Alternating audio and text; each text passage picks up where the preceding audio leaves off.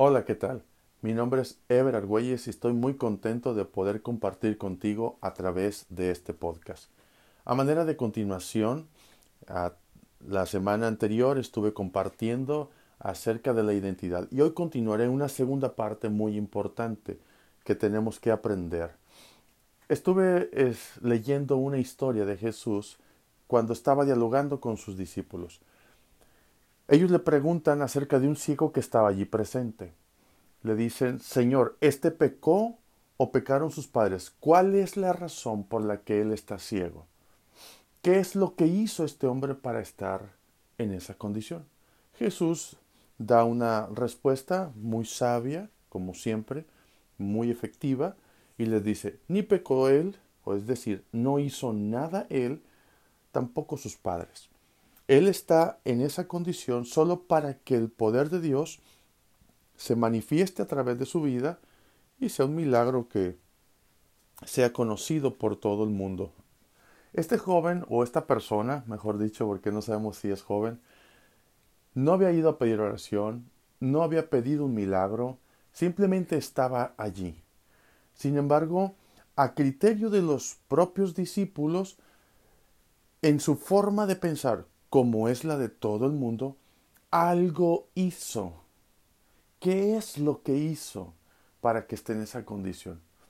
Esto refleja la manera que piensa la humanidad entera. En tiempos actuales es exactamente lo mismo. Estamos pensando que la gente tiene todo aquello que hace o logra todo aquello que hace, es decir, que su identidad está basada en lo que hace. Jesús les contesta a ellos para enseñarles que no era ni lo que hacían ni lo que habían hecho otros lo que lo mantenía él con una identidad de ciego. Hace algo importante y curioso a la vez que si estuviéramos viendo a Jesús en este tiempo hacer eso, seguramente la, humanidad entera se escandalizaría. Él eh, hace lodo con su saliva y la unta en los ojos del ciego. Ahora sí que estaba más ciego que, que nada. Le da una indicación, le dice, ve a lavarte al estanque. Este ciego tenía en sí mismo la capacidad de ver un milagro a través de lo que Jesús dijo o no recibir absolutamente nada. Solamente bastaba eh, esta experiencia a través de lo que llamaríamos obediencia. Si él obedecía, como resultado estaría eh, viendo por primera vez. Él había nacido ciego. Cuando él se lava, se quita el lodo de sus ojos, él puede ver. Y al después de esto, es llevado donde estaban los religiosos de aquella época. Y estos religiosos empiezan a cuestionarle, a decirle, ¿quién te sanó? ¿Sabes que el que te sanó es un pecador? Y él dijo, a mí no me interesa si es pecador o no lo es. Él tenía una disfunción antes de esto, una disfunción física que le impedía poder ver, pero su mente estaba percibiendo que los religiosos rechazaban todo aquello que no entraba dentro de los moldes de las estructuras o las costumbres religiosas. Jesús vino a romper todo eso, vino a cambiar los protocolos, vino a hacer una revolución impresionante. Este hombre sabía que algo había hecho Jesús que le había permitido ver, y era poner lodo en sus ojos. El milagro lo metió en problemas.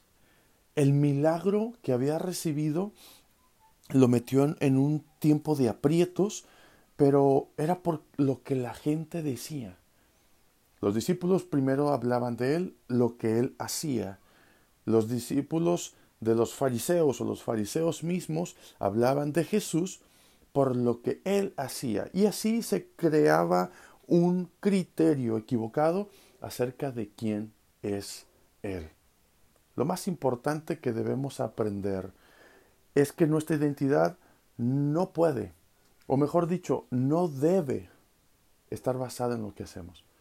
Lo que somos nosotros no nos define por lo que hacemos. Lo que hacemos es importante, nos puede ayudar a identificar áreas de talentos, capacidades, de desempeño, de creatividad, de gustos incluso, pero no puede definir, definirnos lo que hacemos.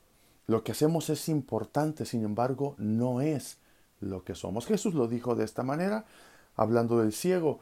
Él no es lo que había hecho. Él no es ciego por lo que había decidido antes. Él no está ciego porque se equivocó, porque acertó. No, Él está ciego por otra razón. Jesús nos enseña en un pasaje tan básico pero tan importante a profundidad que la identidad no puede estar basada en lo que hacemos. Yo no sé si te has puesto a pensar, cuando tú haces algo, cualquier cosa, la gente puede identificarte, ah, él es el carpintero, porque lo que haces es trabajar con madera. Él es electricista, porque lo que haces es trabajar en esa área. No, él tiene este otro oficio y la gente nos va identificando por lo que hacemos.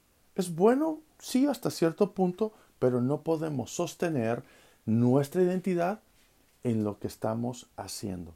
Lo que hacemos, repito, puede ser sobresaliente, puede ser muy importante o quizás algo vergonzoso o penoso, pero no podemos mantener una identidad sana solamente en el hecho de lo que hemos logrado hacer. Así sea que tú desempeñes un trabajo formal con unas actividades económicas eh, muy sobresalientes o muy productivas, o seas una persona que no tenga estudios y desarrolle algún otro trabajo de forma técnica, tú no eres eso. Si tú sirves a la gente, tampoco eres eso. Servir a los demás, puedes descubrir que es una bendición a la luz de lo que las escrituras revelan y es maravilloso. Sin embargo, cuando dejas de servir a aquellos a quienes habían servido, muy probablemente empiecen a señalar. Es muy probable que encontremos oposición. Jesús vivió exactamente esta experiencia. Jesús estuvo en el tiempo que estuvo compartiendo con la gente los milagros, las sanidades, el amor de Dios, hubo gente que lo abrazó, hubo gente que lo cobijó y que creyó en él. Esto es increíble, maravilloso.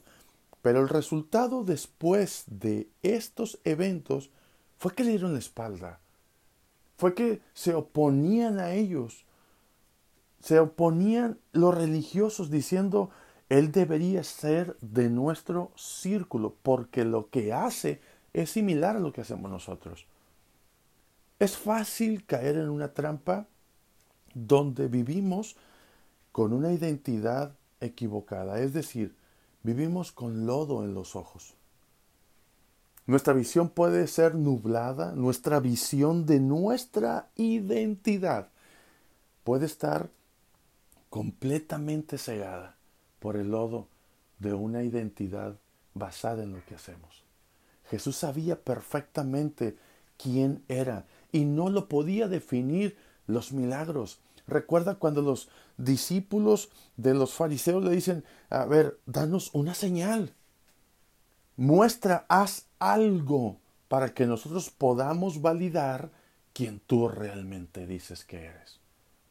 Jesús sabía perfectamente en quién estaba cimentado su identidad, que él pudo rechazar sin sentirse presionado por aquellos que pedían que hiciera algo que mostrara alguna señal.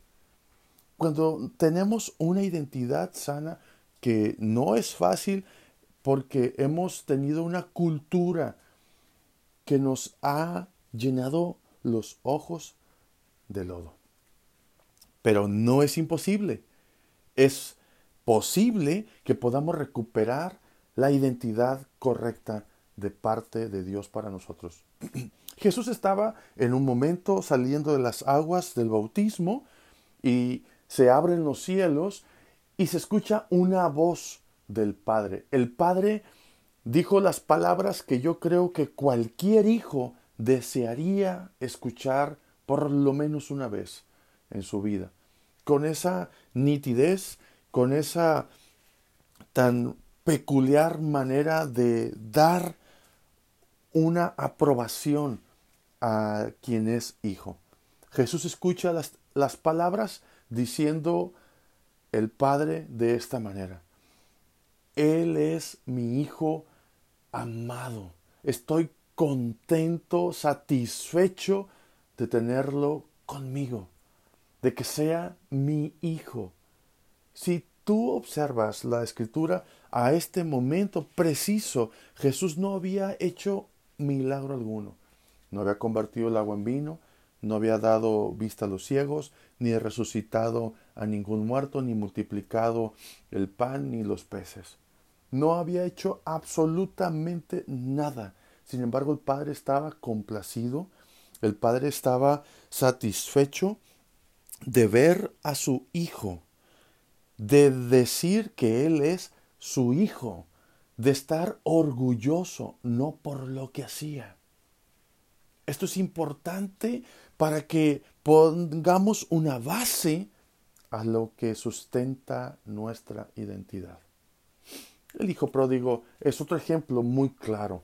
Este joven, dice la escritura, que pide al padre que le dé su herencia. La mayoría de nosotros hemos escuchado alguna vez la historia.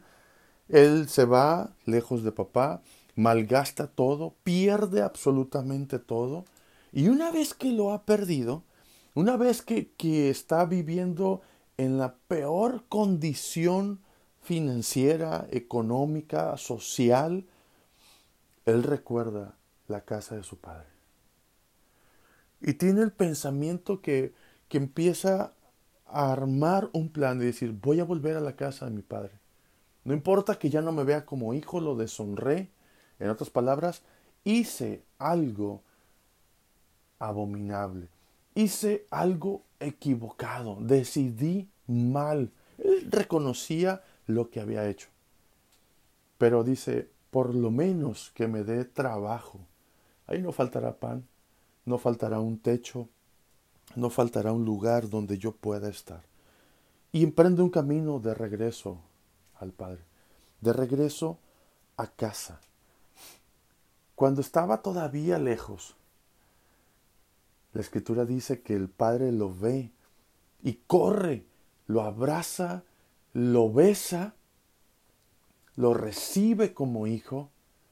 Y él empezaba a dar una serie de excusas, de justificaciones, de contar su historia de las malas cosas que había hecho, pero nunca escuchó del Padre ni reproche por lo que había hecho ni mucho menos decirle que sus acciones le estaban marcando su identidad como uno ajeno a la familia.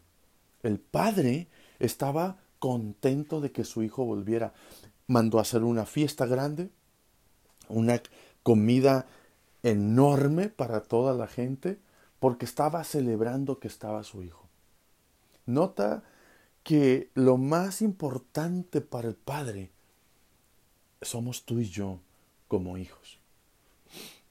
Nuestra identidad no está basada en lo que hacemos. Es una tristeza ver personas que viven sosteniéndose con una identidad falsa, con lodo en los ojos, como si fuese una máscara, el poner o anteponer como una identidad lo que hacen. Este es el error más grande que nos priva a nosotros de disfrutar una saludable identidad. Es cierto, eh, cometemos errores, tomamos decisiones que nos llevan a vivir consecuencias que no deseamos, pero por ninguna de ellas nos pueden identificar. La gente podrá hacerlo, la gente siempre podrá recalcar los errores, las malas decisiones, los desaciertos o los aciertos que hayamos tenido en la vida. Pero quiero recordarte, no podemos definirnos por lo que hemos hecho. Lo que hemos hecho sea bueno o no lo sea, no es la base sólida para sostener la identidad. Jesús lo puso de esta manera para que pudiéramos entender que por encima de las decisiones, por encima de los hábitos, de las cosas que hacemos, no podemos mantenernos más que viviendo saludablemente con una identidad dada por el Padre. El Padre nos ama y nos ha llamado sus hijos. Cuando la vida nos va llevando a tomar decisiones, podemos errar, somos humanos, podemos acertar, qué bueno que podamos hacerlo, pero no podemos llevar la carga emocional que otros quieren poner sobre nosotros para marcarnos como aquello que hacemos. Es más, ni tú mismo debes vivir con esa carga, porque es fácil que nos deprimamos cuando estamos dejando de hacer aquello en lo que basábamos o en lo que teníamos como valor que añadía a nuestra identidad. Es fácil equivocarse, pero también es fácil corregir. La manera más saludable es dejar de prestar oído, como en el podcast anterior mencioné, quitar esas etiquetas, esos códigos de barra que nos están identificando o incluso clasificando a través de lo que la gente dice de nosotros. Tenemos que ser tan sabios y prudentes de no permitir que lo que hacemos nos defina. Tenemos que aprender a escuchar lo que dice el Padre. Y cuando aprendemos a escuchar lo que dice el Padre, podremos entonces vivir libres, no importándonos lo que hagamos como algo que nos definirá como una identidad. Dios tiene un plan para nosotros. Lo vemos a lo largo del proceso que nos ha llevado. Y cada vez que nos está llevando a un nuevo nivel, a un avance diferente, mayor en lo que estamos haciendo, en nuestra vida misma, el Señor promete que está con nosotros afirmando nuestro carácter y está ayudándonos a madurar para que no podamos depender del aplauso por las cosas que hacemos. Que no dependamos del reconocimiento de aquellos que pueden aprobar o que quisiéramos que aprobaran. Qué bueno que hay personas que lo hacen, pero también es necesario recuperar nuestra identidad y no permitir que las cosas que estamos haciendo nos estén limitando para vivir con esa libertad en una identidad dada por Dios. Si Dios dice de ti lo que eres, vale la pena creerlo. Si Dios dice que eres hijo, entonces eres un hijo de Dios. Si Dios dice que te ama, entonces eres amado de Dios. Quiere decir que tienes el aplauso y la aprobación del Padre. Quiere decir que tienes la aprobación del que tiene sobre todos la mayor autoridad y mayor peso en el mundo entero, en el universo mismo, para definir quién tú eres. De ahora en adelante, el desafío es mantenerse con la frente en alto, sabiendo quiénes somos. Somos hijos de Dios. No nos define lo que hacemos, sea correcto o incorrecto. Nos define lo que el Padre dice que somos nos define la identidad de que provenimos de Él y Él nos ha dado su legado, nos ha dado una herencia porque somos hijos. Esto es algo muy sanador. A través de lo largo de mi vida fui aprendiendo y aún sigo aprendiendo que no soy lo que hago. Hay muchas cosas que hago hay muchas cosas que he hecho mal y muchas cosas en las que he acertado, pero ninguna de ellas me define. Si yo no aprendo a tomar la identidad correcta, entonces estaré llevando un registro de mis errores. Estaré presentándome como el hijo pródigo delante del Padre diciendo hice esto, hice el otro y haciendo toda una lista de errores. Yo no sé si has notado que cada vez que nos equivocamos da vergüenza con el Padre. Es natural. Pero sabes que el Padre nunca deja de darnos el lugar en la mesa porque somos hijos, porque pertenecemos a una familia, a una familia real. Pertenecemos a un Dios que nos ha dado un legado, que nos ha entregado una herencia. El desafío para tu vida es entender que no somos lo que la gente dice de nosotros y no somos lo que hacemos. Lavemos nuestros ojos para que podamos vernos al espejo y agradecer a Dios quiénes somos. Somos hijos de Dios, amados por el Padre, llenos de talento, capacidades y dones que Él nos ha regalado. Tenemos un propósito en la vida. Quizás no lo conocemos, quizás no hemos visto ni siquiera la primera parte de todo el sueño que Dios tiene para ti y para mí. Pero aún cada fracaso, aún cada error que hemos cometido, no nos puede impedir seguir avanzando a menos que nosotros le demos el permiso para hacerlo. Si nos sacudimos los errores, si nos sacudimos las malas decisiones, si nos quitamos ese peso, esa carga en nuestra vida, en nuestra mente, estamos listos para avanzar. Estamos listos para identificarnos en la vida como hijos de Dios. Yo no sé si has notado que llegas a casa y allí no tienes títulos. Allí no eres el ingeniero, no eres el doctor, no eres el líder, no eres el pastor. Somos lo que debemos tener claro que somos, parte de una familia. Básica, elemental, pero muy poderosa. Somos parte de la familia. ¿Sabes? Allí en, casa no hay ningún rango que te pueda mantener en ese honor como lo hace en tu trabajo. No hay absolutamente eh, ninguna autoridad que exige, que manda como lo haces en tu trabajo. Porque allí no hay títulos, no funcionan los títulos. Con la identidad dada por Dios no funcionan los títulos.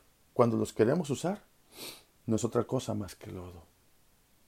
Cuando queremos anteponer lo que hacemos, es una falsa identidad, superficial, equivocada y para nada saludable. ¿Qué tenemos que hacer hoy? Arrepentirnos de creer que somos aquello que hacemos, de sentirnos cómodos identificándonos por las cosas que hacemos, de sentirnos seguros por lo que hacemos.